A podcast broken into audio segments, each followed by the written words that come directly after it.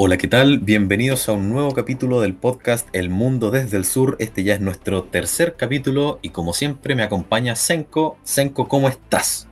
Hola, bien, yo estoy bien, excelente, contento de, hacer este nuevo eh, capítulo de nuestro podcast. ¿Y tú cómo estás, Jaque? ¿Qué cuentas? Bien, yo estoy bastante bien. Eh, estoy muy interesado en el tema que, que, vamos a hablar hoy porque esto es algo que ha afectado bastante a nuestro país, Chile. Eh, Así que creo que vengo, venimos preparados para un buen capítulo. Esperamos que sea un poco más breve que los capítulos anteriores. Pero bueno, Senko, ¿cuáles son los temas para el día de hoy? Bueno, hoy día vamos a tocar eh, la inmigración como un concepto general, pero lo vamos a, ver principalmente en Estados Unidos, Europa y también en el contexto latinoamericano, donde también vamos a cubrir a Chile, por supuesto.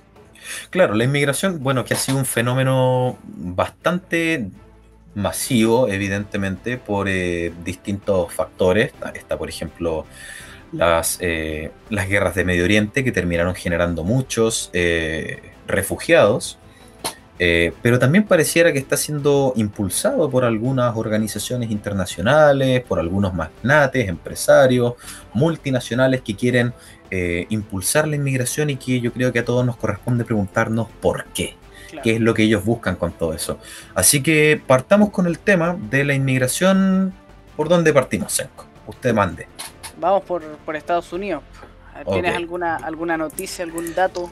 Sí, bueno, Estados Unidos todos sabemos que es la potencia mundial, la primera potencia, quizás no por mucho tiempo. Hoy día no vamos a hablar de China, ya hemos hablado de China bastante en capítulos anteriores.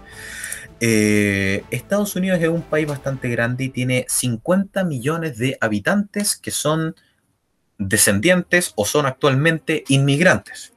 Una población bastante amplia de inmigrantes. De hecho, hay estados como por ejemplo Florida, que tiene una abrumadora proporción de inmigrantes latinos. De hecho, el español, hay sectores, en Miami se habla más español que inglés, por ejemplo. Así que la inmigración llegó pareciera para quedarse en Estados Unidos. Donald Trump trató de ponerle un límite a esto. Habló de la construcción del muro, eh, muro que finalmente no se terminó. Ahora Texas, el gobernador de Texas, está diciendo que si bien Donald Trump no terminó el muro, él se va a comprometer a terminar toda la parte del muro del el estado de Texas. Que una de las más eh, extensas también. Claro, claro, muchos muchos migrantes ingresan por ahí, mexicanos sobre todo. Em, pero sí, eh, Estados Unidos mm, ya pareciera que no puede sacarse encima las olas de, migrantes. Hace un tiempo que veíamos una caravana de migrantes que partió en Centroamérica. Eh, y, fue noticia, finalmente eh, hubo llamado de los, de los políticos estadounidenses de que, de que desistieran, de que no fueran. pero finalmente mucha gente llegó. Así que, bueno, ¿qué opinas tú de esto, Senko? Eh, es, todo un tema. Eh, claro. vale, la pena recalcar, yo creo que, estos inmigrantes latinoamericanos, a diferencia de, otros movimientos migratorios que vamos a ver eh, en el capítulo de hoy, son muchos por razones económicas.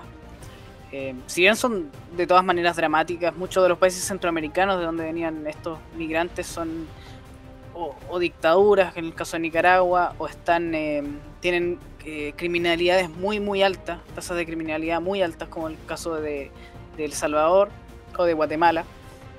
Claro. Y, por lo demás está México, que ha sido por mucho tiempo eh, una fuente de, inmigrantes hacia Estados Unidos, pero ahora ya no, no solamente una fuente, sino que también es un camino. Es un pasillo.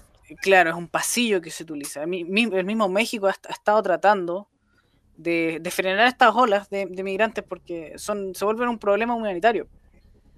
Em, em, yo creo que, es importante aquí recalcar, por ejemplo, que claro, hubo en Estados Unidos un cambio de gobierno, sin embargo la, vicepresidenta Kamala Harris eh, fue, si no me equivoco, a Guatemala, pero era, algún, era un país de, Centroamérica, a pedirles por favor a los migrantes, de manera general, que no fueran a Estados Unidos, porque realmente, incluso desde la perspectiva demócrata, si se quiere, eh, no, da abasto el, país, menos en, una situación económica que, es muy negativa y donde, como sabemos, muchos de estos inmigrantes, por no decir la gran mayoría, en estos grandes movimientos migratorios, eh, tienen muchas necesidades, son, son gente realmente de escasos recursos y que termina en Estados Unidos por competir por los recursos de esta misma de este mismo sector socioeconómico. Exacto, de hecho yo aquí estoy viendo un dato, el país que más inmigrantes aporta a Estados Unidos es México. Como tú bien decías, México se había convertido en un pasillo, pero también muchos mexicanos tratan de cruzar la frontera hacia Estados Unidos en busca de una mejor calidad de vida, eh, reencontrarse con alguna familia, pero termina por generarle un problema también y hay que ponerse en el lugar del país que está recibiendo a todos estos inmigrantes. Eh, no los puede recibir a todos. O sea, si un país, por más grande que sea, trata de recibir a toda la gente del mundo que tiene problemas, eh, los países desarrollados son la minoría. La mayor cantidad de países son subdesarrollados o en vías de desarrollo. Y si todos esos países o gran cantidad de la gente que habita esos países tratan de llegar a los países desarrollados, los países desarrollados colapsan también. Y si antes teníamos unos pocos países desarrollados, ya no vamos a tener ninguno. Porque todos los desarrollados van a empezar a colapsar. Así que sí, bueno. Y, claro, que colapsan las economías y lamentablemente, porque tú y yo sabemos que, la, gran mayoría de estos migrantes son, son gente que está realmente desesperada eh, y busca oportunidades, pero entre ellos, eh, y esto lo vamos a tocar en cada uno de estos movimientos migratorios, llegan muchos delincuentes porque estos países son países muy peligrosos y, con, recursos muy escasos donde, donde, donde falla el Estado también. hay estados casi inexistentes, como por ejemplo en Haití, y donde la delincuencia está rampante y, exportan delincuentes, como lamentablemente también el ejemplo de Chile. Chile también es, un país que lamentablemente tiene delincuentes en el extranjero. Pocket pickers, o sea, los como claro. lanza, digamos, robos menores. Sí, aunque han habido casos de. Han habido bandas también. Claro, de, chilenos que en el extranjero también se han, entre comillas, se han portado muy mal. y bueno, en, el caso en específico de Estados Unidos tenemos un, tema relevante porque hace varias décadas la mayor eh, cantidad de población de Estados Unidos eran blancos, descendientes la mayoría de anglosajones, ¿verdad? Exacto, el, el WASP, White, Anglo-Saxon, Protestant. Eh, sin embargo, prácticamente es un hecho que de aquí a 25 años los blancos van a ser minoría en su propio país. Y yo me pongo en el caso de mi país. Mi país tiene blancos, tiene eh, eh, verdad indígenas, de pueblos originarios y mezcla de blancos con indígenas. Pero ¿qué pasa si, por ejemplo, la gente de, no lo sé, de algún país en, Medio Oriente o de África viniera en masa a mi país, que es un país pequeño, son 18 millones de personas.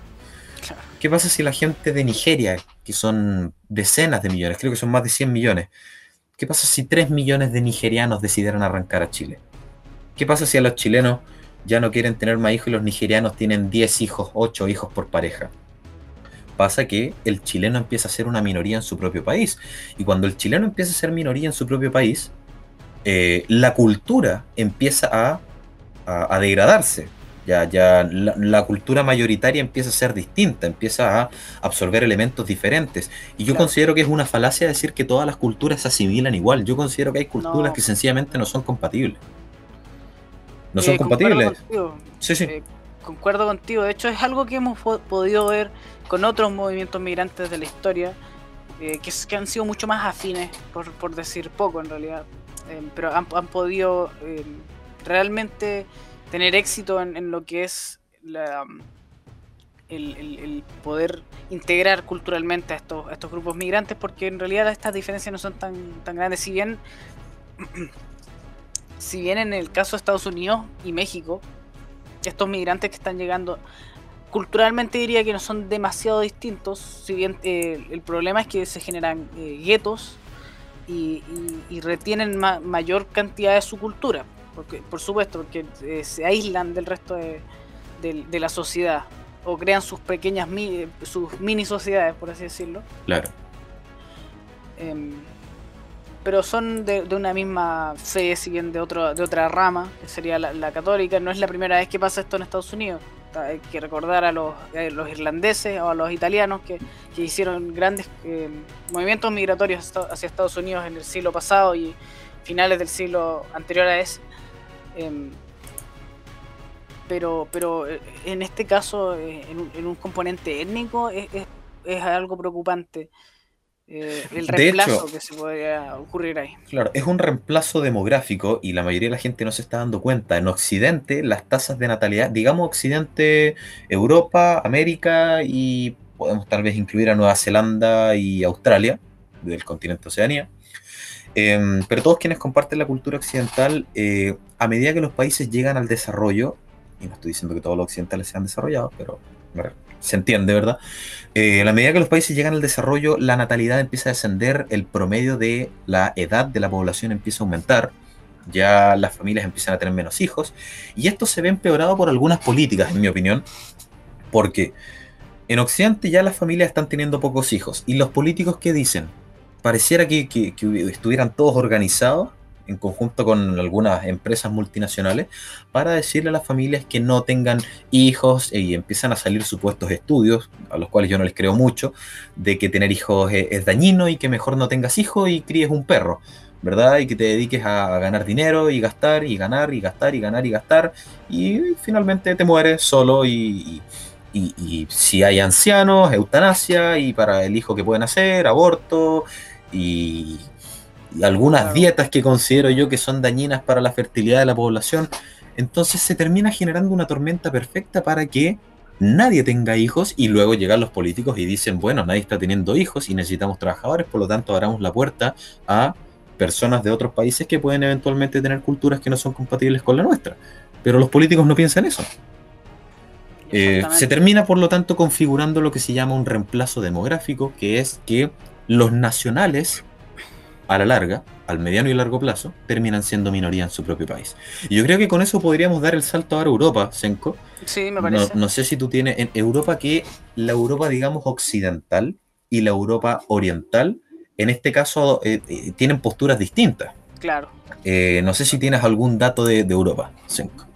Bueno, dentro de Europa occidental está el caso de España, que al estar, por así decirlo, al lado del continente africano, de hecho separado por unos, unos, pocos kilómetros en el estrecho de, Gibraltar, yo diría algunos miles de metros quizás, o cientos de metros, eh, le, afecta mucho este, este, este problema de la, de la migración y de las olas migratorias. De hecho, se vuelve un corredor, lo mismo que México, solamente que en el lado europeo.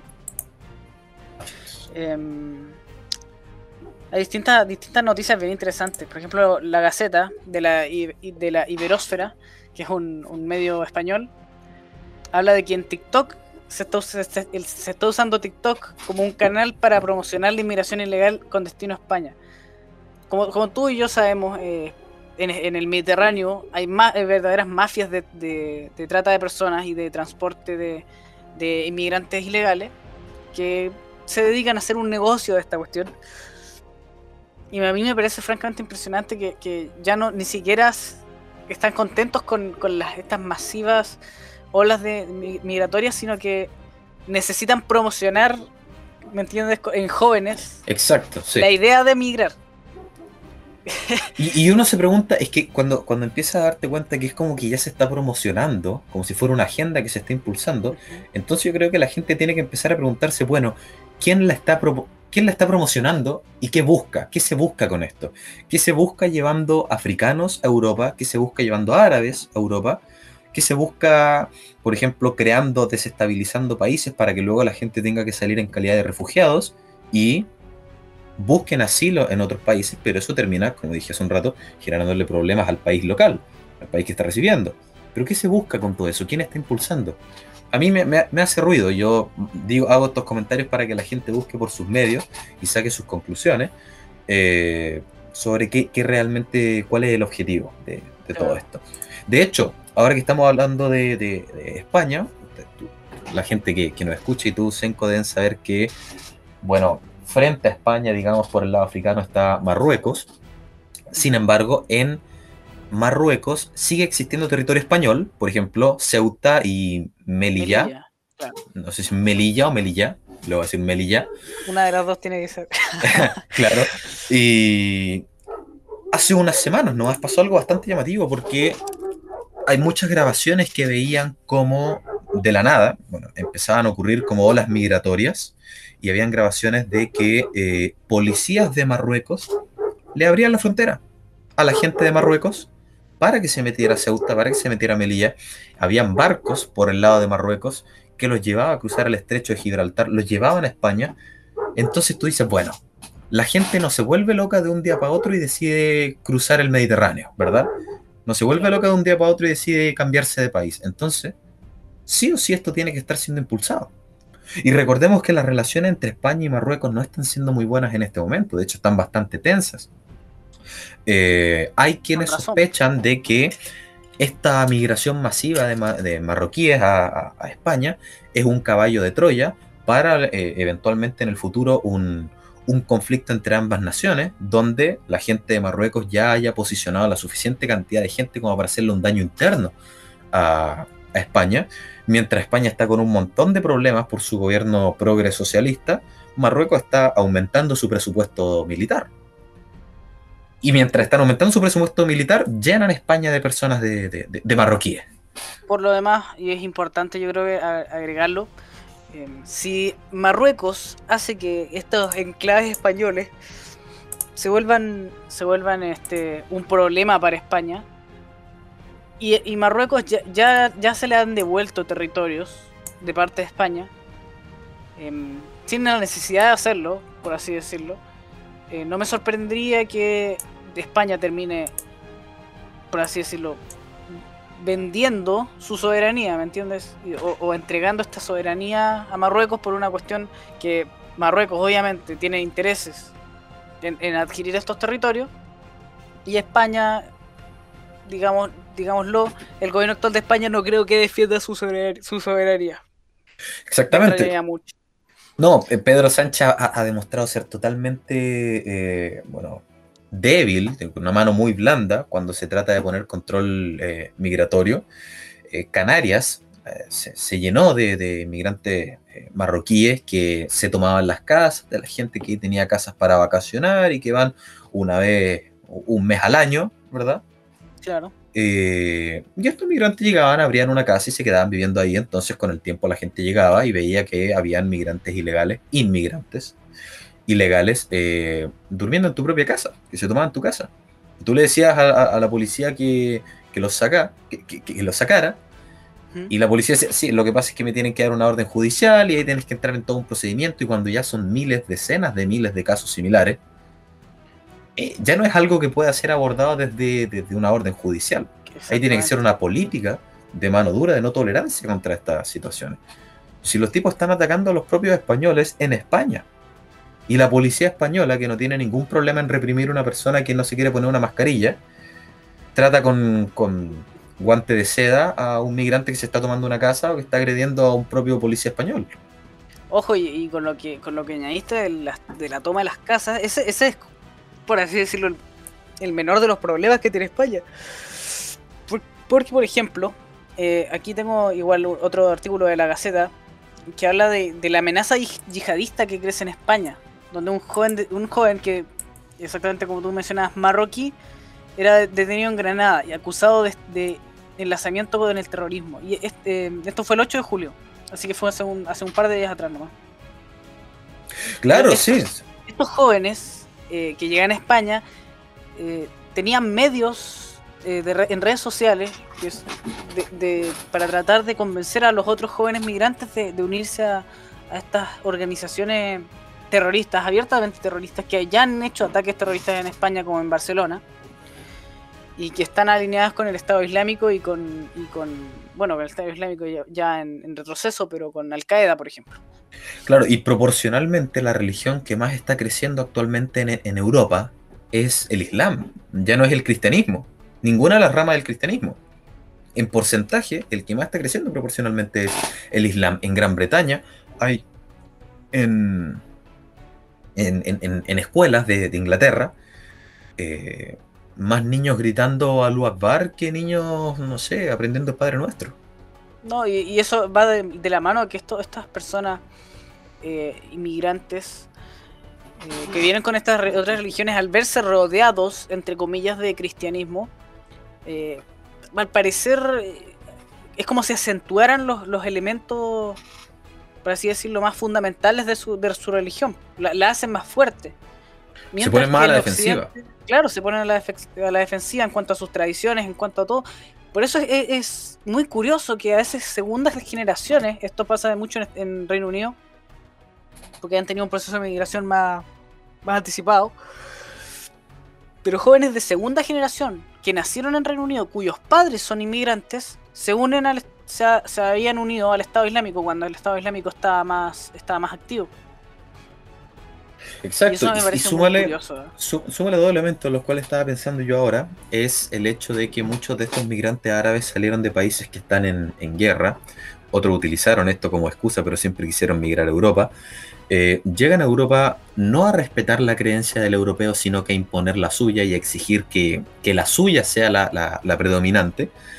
Eh, vienen de culturas de países en estado de guerra, una cultura mucho más bélica, mucho más agresiva. ¿Y a quién reciben? A un europeo que, tiene un estilo mucho más tranquilo, más solitario, eh, de, años de dieta vegana y de construcción. Eh, ¿Quién se opone a estos tipos? ¿Quién se opone?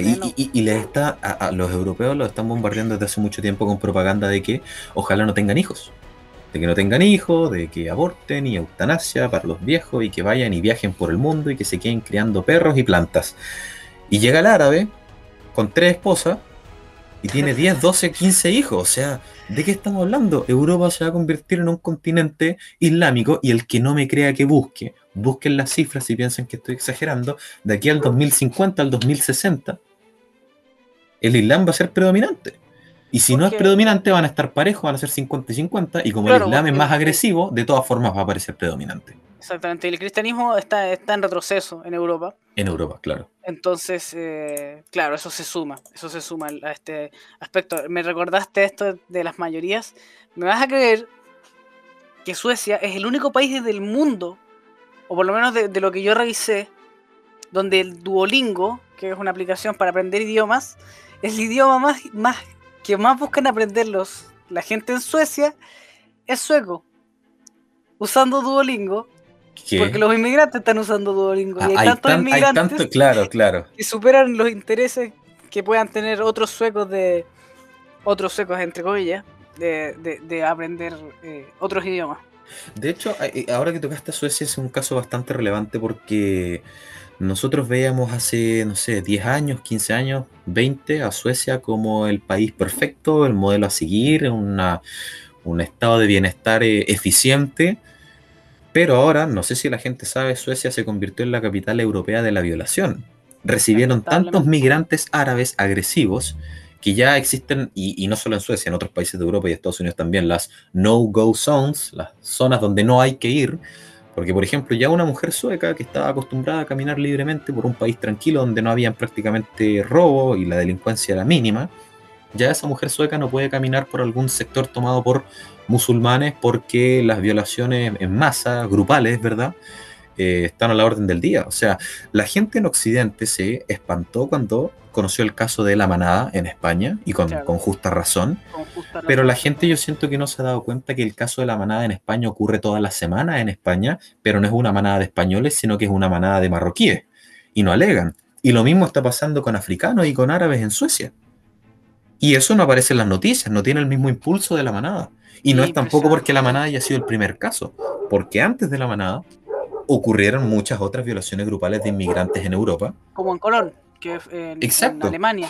En un año nuevo, esto, esto fue hace años y no, en, en Occidente no se le tomó peso, con, con suerte se le tomó peso en Alemania. Todos los, los partidos políticos de Alemania, los partidos establecidos, de, de, entre comillas, derecha e izquierda, no, no tampoco le tomaron el peso, los medios de comunicación no le tomaron el peso. Oye, violaciones que no violaron más, más, mujeres alemanas en ese momento porque no, porque no pudieron, porque tenían la intención de hacerlo. Y abusaron sexualmente de, muchas de ellas y violaron a dos.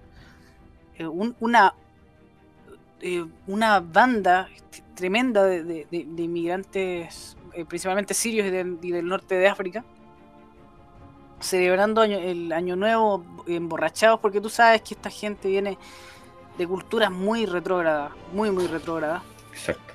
Em, y me recordó también otro tema, que es en, un, en un medio hecho progresista, donde hablaban de las de cómo Suecia tiene escuelas para enseñarle a los, a, los inmigrantes cómo tratar a las mujeres. Porque, su, porque su, su, forma de ver a la, a la, mujer es tan fundamentalmente distinta a la occidental que, que, son un, un, riesgo realmente. Lamentablemente, ¿cachai? Pero, y no solamente, no solamente lamentablemente para los europeos, lamentablemente para las mujeres de Medio Oriente.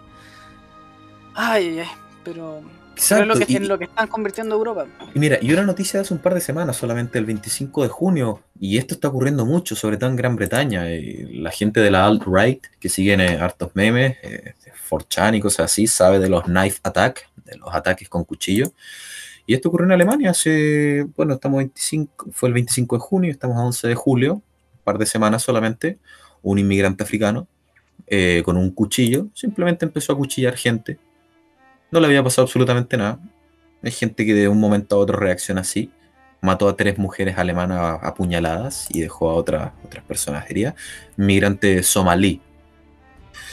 Eh, la policía que ya estaba en el lugar eh, no, no, le disparó. Digamos, cualquiera diría, oye, hay un tipo eh, con un cuchillo recorriendo las calles, túmbenlo de una vez. Pero no, porque la policía tiene mucho cuidado cuando se trata de migrantes. Em, y cuando el, homicidio lo comete, no sé, un alemán en Alemania, dejan bien en claro que fue un alemán cometiendo un homicidio en Alemania. Pero cuando un extranjero, un inmigrante, comete un homicidio en Alemania, no nombran el hecho de que es inmigrante. Y sucede algo muy relevante que me gustaría dejar de manifiesto ahora porque es una falacia que está, yo, yo la vi nacer en España y ya está llegando a Chile, a mi país, y es el hecho de que eh, las típicas estadísticas que son falsas, y eso es lo que me gustaría aclarar, de no, los inmigrantes no cometen más delitos. Somos nosotros los que cometemos más delitos, los inmigrantes no lo cometen. Ellos son mejores que nosotros, cometen mucho menos delitos que nosotros. Y es mentira, y les voy a explicar cómo funciona esta falacia. Para la estadística hoy en día en Chile, y en España es lo mismo, aparece que prácticamente todos los, delitos los cometen chilenos. Bastante inusual, porque nosotros vemos todos los días noticias de que hay narcotraficantes extranjeros y, esto está sucediendo en muchos países de Occidente. Pero ¿qué pasa? Chile, por ejemplo, tuvo una ola migratoria muy alta desde el 2014 en adelante, y para obtener la nacionalidad chilena se necesitan estar por lo menos 5 años en Chile. Todos esos cientos de miles de inmigrantes ya no se cuentan como inmigrantes, se cuentan como chilenos. Por lo tanto, para la estadística, un haitiano que ya pasó 5 años en Chile ya no queda como un inmigrante cometiendo delitos, cuenta como un chileno cometiendo delitos. Y por eso en la estadística parece que los migrantes eh, prácticamente no cometen delitos porque los están contando como si fueran delitos de chilenos. Porque se apuran en darle la nacionalidad lo antes posible, porque dándoles la nacionalidad no se les puede deportar. ¿Cómo vas a deportar a un chileno? De, Chile. No lo puedes deportar. Entonces, si el tipo ya ante la ley es chileno, listo. De hecho, me recuerdo un caso, un caso hace poco, no me acuerdo cómo fue un ataque, pero fue un, ataque eh, criminal que ocurrió en Francia, si no me equivoco. y era español o los medios decían que era español el que haya, ah, lo, vi, lo vi, los ataques. Claro, tenía la nacionalidad o la ciudadanía, no me acuerdo ya, española, pero no era nacido en España y tampoco había crecido toda su vida en España. El tipo era un africano que llegó a España, obtuvo la nacionalidad, luego se fue a otro país de Europa, cometió delitos y lo deportaron de ese país. ¿Pero a dónde lo deportaron? A España, porque ya tenía la nacionalidad española. Entonces, ante la ley, él es español así de grave la nacionalidad. Yo creo que la gente tiene que empezar a aprender a separar dos conceptos distintos de nacionalidad. Una nacionalidad como un vínculo no solo histórico, sino también territorial, con una historia común, un vínculo común dentro de unas fronteras comunes, étnico, cultural. Eso es lo que compone la nación. Y lo otro es la nacionalidad jurídica. Claro. Y, lo que se está haciendo ahora es que la gente reduce ese vínculo nacional a la nacionalidad jurídica. El inmigrante lo, que, lo primero que busca es obtener la nacionalidad. Pero la, la, gente no puede regalar la nacionalidad de su país como si fuera cualquier cosa. Si nosotros valoramos ese vínculo histórico, social, cultural, no podemos decir que un tipo porque pasa cinco años ya es un chileno más, o es un alemán más, o es un español más deberíamos empezar a valorar mucho más la nacionalidad y ser más restrictivos con a quién le damos la nacionalidad. Este, ¿cómo, ¿Cuál era el término? Un turismo que se hacía en el norte de Chile, donde venían... Ah, turismo laboral. No, no, no, no, eran las mujeres que venían a dar a luz a Chile para que el ah. niño ya tuviera la nacionalidad y luego se iban y eventualmente el cabro futuro podía decidir si eh, venirse a Chile o no, porque por ius solis nació en Chile, por lo tanto, frente a la ley, él es chileno, por más de que no pase ni un segundo en Chile. Y eso es otra de los elementos de los cuales esta gente se cuelga para después que no los puedan sacar del país. No tienen ningún vínculo con Chile y ya es chileno. Yo no estoy de acuerdo con eso. De hecho, me recordaste un caso de Dinamarca. Dinamarca afortunadamente Dinamarca y Suecia, y también hasta cierto punto Alemania, se están un poco dando vuelta en este proceso, después de haber vivido este todo el mal que viene con estos procesos de migración tan masivos, tan descontrolados. Y están empezando, está empezando a cambiar lentamente la, opinión pública. Esta cuestión lleva, lleva años, lleva unos 5 años que está este, este, el péndulo está dándose vuelta hacia el otro lado, en ese sentido lentamente, como te digo. Todavía no sé si es mayoritario esta, esta perspectiva. Pero, pero me pareció interesante de que estaba viendo un, pequeño video documental y aparecía un, un político de, de, Dinamarca, anti-inmigración. Y, dijo algo que me, me, me, me, pareció muy interesante. Hablaba de los inmigrantes y de que, de, de que a, ellos les insultaba ciertas cosas que él hacía, porque en Dinamarca, por ejemplo, son muy buenos para comer cerdo y los inmigrantes, muchos de ellos musulmanes, eh, para ellos comer cerdo no solamente no lo pueden hacer, sino que tienen, no pueden ni siquiera estar cerca del, cerdo. Es una cosa así de, compleja. Eh, y él decía, bueno, a mí me insulta que ellos digan que digan, oye, soy danés igual que tú, porque claro, tenían la nacionalidad y todo, y él decía, no, yo, yo vengo de de origen cultural, danés no es no solamente lo, mismo que tú decías, no solamente lo que hizo un papel. el, danés es un, pueblo danés, una nación danesa. tiene un sentido histórico, un sentido étnico, aunque, aunque ya esté mal visto hablar de este tipo de cosas, que es un poco ridículo. Es como, eh, pero una persona danesa es danesa. es descendiente de los daneses, es parte, es parte de la historia, ¿cachai? Yo soy chileno. Si yo me voy a China, estoy un par de años y por algún motivo me dan la nacionalidad china, ningún chino yo le aseguro que me va a mirar realmente como si yo fuera chino. Porque no lo soy. Porque hablo distinto a ellos, porque razono distinto. Yo juego ajedrez y ellos juegan Go. Pensamos distinto, no somos lo mismo y por más que un papel diga que lo somos, no lo somos. No podemos reducir, si es que nosotros valoramos a nuestra nación, nuestra cultura, nuestro idioma, nuestras tradiciones, lo que somos, entonces no podemos comparar esa nacionalidad real con una nacionalidad que es prácticamente ficticia ahora, que es la nacionalidad jurídica, que es un mero papel. A mí me gustaría hacer un alcance ir tocando ya algunos últimos temas de Europa para pasar a Latinoamérica. Muy rápido, un repaso por Francia. Si hay un país que tiene que hablar de, de inmigración es Francia. Eh, Francia fue una potencia colonizadora y ahora todas esas colonias parece que ellas están colonizando Francia. Eh, si usted tiene la imagen de París como un lugar romántico donde usted puede pasear con su pareja, yo le informo que si hoy día usted va a París, le va a parecer que usted viajó a África. Hay grupos de inmigrantes africanos por todos lados, y de árabes, y de musulmanes, y ya la cultura no es tan tranquila, con todos los problemas que eso trae. Francia hace un poco tiempo hubo una gran polémica a fines de abril y principios de mayo por una carta que firmaron altos generales de las Fuerzas Armadas de Francia en retiro, advirtiendo de una inminente guerra civil racial. A ese nivel.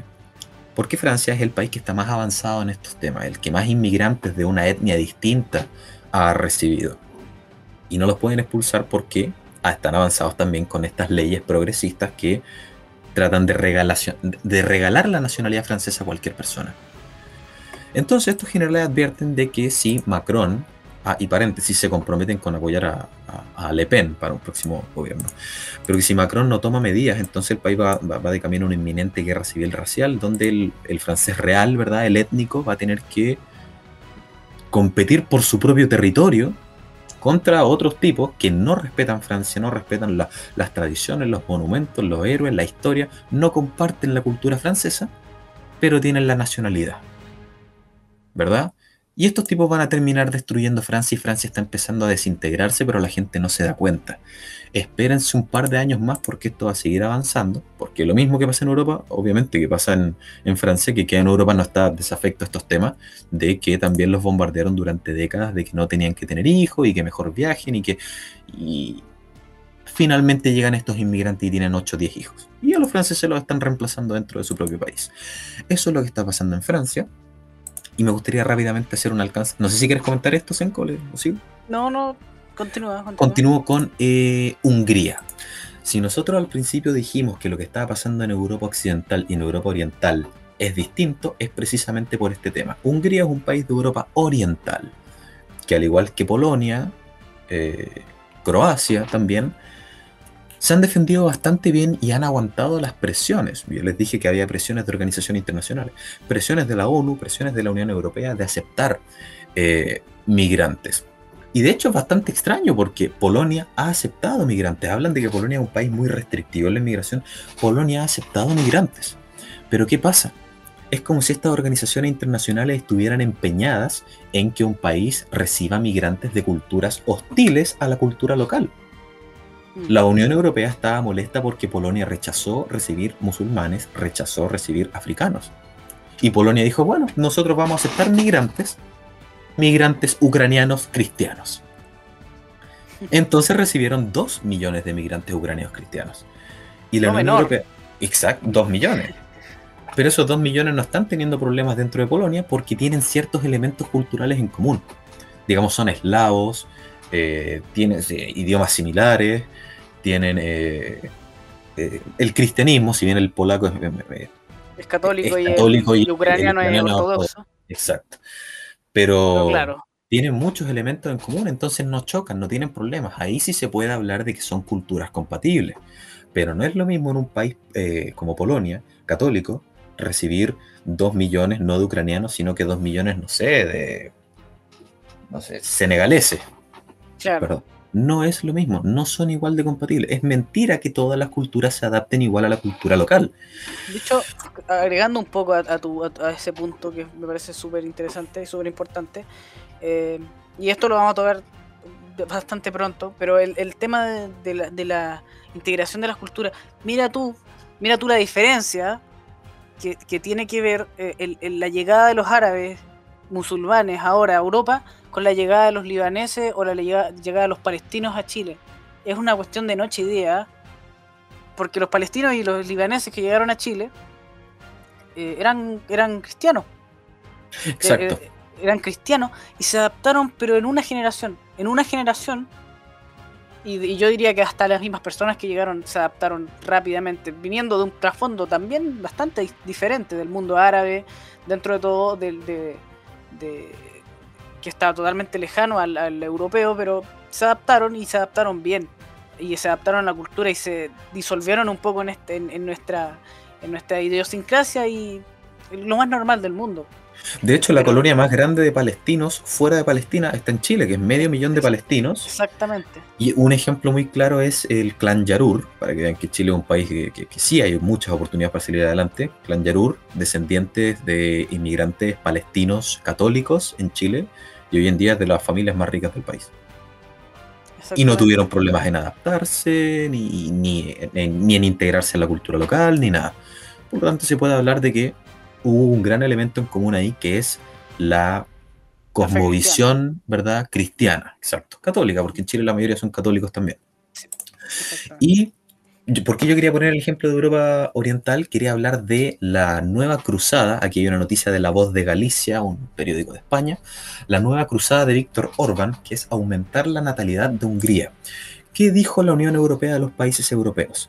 Los europeos no están teniendo hijos, o ¿por qué será? Porque los han bombardeado con propaganda durante décadas, así que tenemos que aceptar inmigrantes para que nos suban las tasas de natalidad. Hungría, que es dirigida por Víctor Orbán, dijo, no, nosotros no vamos a hacer eso nosotros amamos a nuestra gente, por lo tanto lo que vamos a hacer es empezar a desarrollar políticas que promuevan la natalidad de húngaros.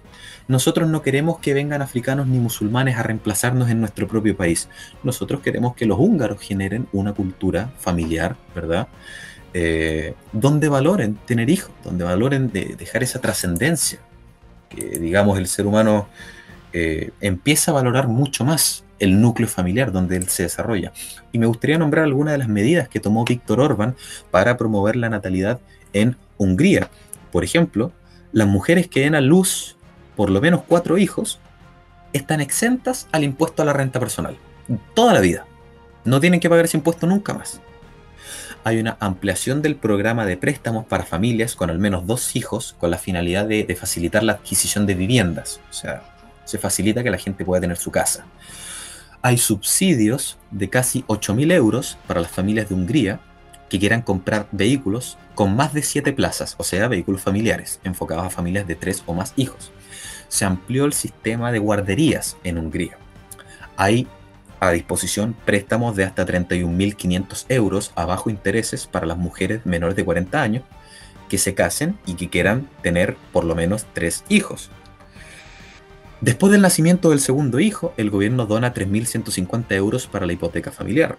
Después del tercero, 12.580 euros. Y a partir de ese momento, los subsidios ascienden a 3.150 euros extra por cada hijo. Además, los abuelos podrán postularse para la obtención de una licencia de maternidad pagada hasta que sus nietos cumplan los tres años de edad. O sea, a través de mecanismos de mercado, a través de subsidio, a través de dinero, a través de exenciones tributarias, Víctor Orban hizo que Hungría, que estaba teniendo, eh, a ver, la tasa de reemplazo es de 2.1. Digamos, dos, una pareja, dos personas, tienen dos hijos. La pareja muere y quedan dos hijos. Esa es la tasa de reemplazo. Si un país tiene una, una tasa de natalidad de 2, es un país con una población estable la tasa de natalidad de Hungría era de 0.8, o sea, Hungría estaba muriendo. Ni siquiera un hijo por, por, Exacto. pareja. y gracias a esta política de Víctor Orban, ya la tasa de natalidad va en 2.4. O sea, ya superaron la meta y lo que ellos quieren es llegar a 3 y superar los 3 hijos por pareja promedio. ¿eh? Eso hizo un político que, frente a la opinión pública, es ultra hiper mega nacionalista, extremista de la extrema ultraderecha bueno, esto hace una buena política pública cuando está orientada al bienestar de los nacionales. Cuando una persona ama su, a su país, no quiere que la gente de su país sea reemplazada por gente de otro país. Yo puedo entender que la gente del país de uno tenga muchos errores, pero esos errores tienen que corregirse. Pero no se corrigen reemplazándolos en nuestro, nuestro propio territorio. Claro, por supuesto que no. Pero aquí impresionante, eh, me parece súper destacable el, tema de que haga ese tipo de políticas. Eh, y me parece también muy extraño que para el mundo occidental está tan, tan profundamente mal en algunos aspectos, eh, sea controversial el hecho de que un país decida trascender. Que es, así de simple, trascender y, conservar lo que tradicionalmente su país es. Mantenerse. se vuelve una, una cosa pero hasta ridícula. Es como si los países de Europa Occidental se hubiesen vuelto autodestructivos, una cosa así. De hecho, sí, y, cuando tú ves, a ver, es que yo comparto la idea de que hay ideologías autodestructivas. Por ejemplo, te tomo el caso del feminismo. Eh, y no quiero ponerme polémico acá, yo soy, soy conservador, estoy, soy opuesto al, al, feminismo. Me parece que el feminismo de primera ola sí hizo cosas destacables, pero no me parece que el feminismo actual esté yendo por buen camino en absoluto. Me parece que están yendo derechamente por mal camino. Y he visto muchos casos y yo creo que la gente que nos escucha también puede saber muchas fotos y relatos y ejemplos de mujeres que estaban teniendo una vida muy bien, físicamente se veían bien, y después de un par de años de adoptar el feminismo es como si ellas se hubieran destruido a sí mismas y no se dieron cuenta. Ellas piensan que evolucionan, pero se hacen un daño. Y no solamente pasa en mujeres en, este ámbito de la, del progresismo ideológico, eh, también pasa lamentablemente con le pasa a todos los géneros. Exacto. A los dos géneros. Oye, Senko, la conversación hoy día estuvo eh, espectacular. Pero yo creo, mira, ya nos estamos quedando sin tiempo. Lamentablemente, eh, lamentablemente sí. Vamos a tener que dejar el tema de la migración y las olas migratorias latinoamericanas para otra ocasión, probablemente el siguiente episodio. Así es, así que amigos, el día de hoy nos despedimos. Eh, me gustaría recomendarles que coman carne, y, que coman sanito y que hagan ejercicio y que se duerman temprano, porque solamente así vamos a salvar Occidente. Necesitamos gente sana, fuerte y disciplinada. Senko, ¿algo que decir?